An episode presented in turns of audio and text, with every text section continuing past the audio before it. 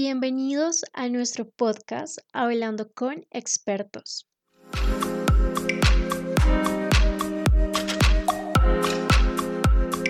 Un espacio creado para tratar algunos temas relacionados con el medio ambiente. Para ello, desarrollaremos los temas con diversos invitados. Como recomendación, antes de escuchar el podcast, pueden revisar nuestra revista digital Environmental Journey, donde podrán leer artículos que complementan nuestros capítulos. Sean bienvenidos al primer capítulo de Hablando con expertos. Hoy trataremos el minimalismo según Chris Gray, quien nació en Inglaterra, es fotógrafo, escritor, emprendedor y minimalista conocido por ser uno de los pocos escritores que hablan sobre minimalismo en Reino Unido. Actualmente tiene un blog llamado Two Less Things, traducido como Dos cosas menos. Chris en su blog nos cuenta que hace unos años llegó a la conclusión de que tener más cosas no nos hace más felices y a largo plazo pueden llegar a tener el efecto contrario. En su caso, llegó a un punto límite y decidió que las cosas debían irse.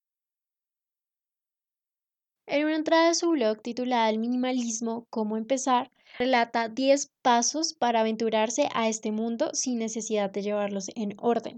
Paso número 1. Empezar con pequeños pasos como retirar un elemento, o tirar otro, lo que te permita descansar tranquilo en la noche sabiendo que hay una preocupación menos. De forma que estos pequeños pasos realizados constantemente nos lleven a una vida minimalista. Paso 2.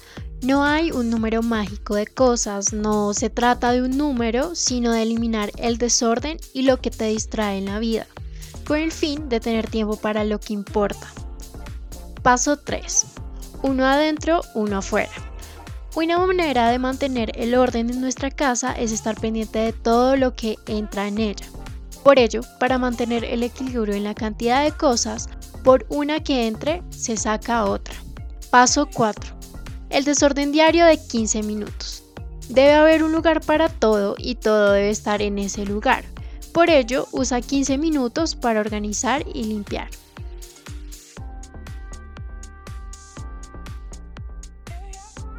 Paso quinto. Quiero esto o necesito esto. Nuestras mentes nos juegan una mala pasada.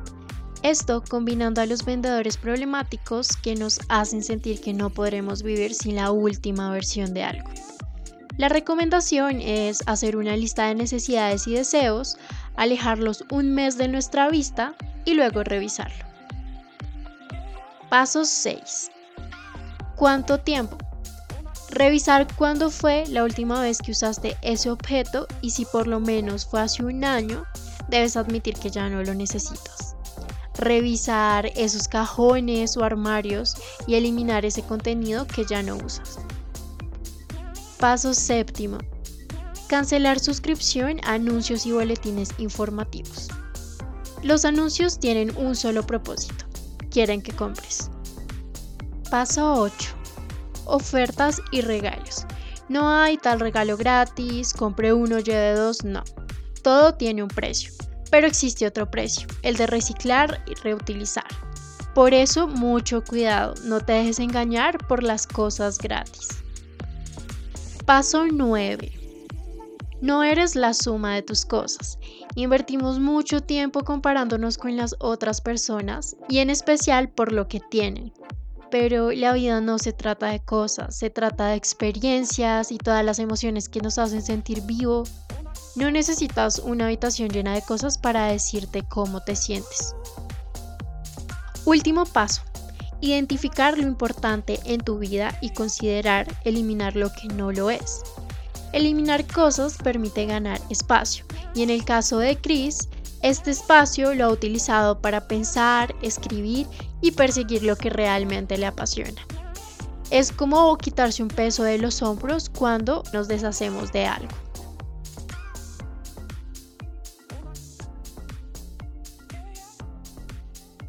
Si te gustaron estos pasos y estás interesado en saber más sobre la forma de vida con el minimalismo, puedes visitar el blog de Chris Gray, Two Less Things. Aquí vas a poder encontrar diversos apartados sobre esta vida y también sus libros. Hemos llegado al final de este capítulo. Muchas gracias por escucharnos. Si quieres saber más sobre minimalismo, encuentra el artículo en nuestra revista digital.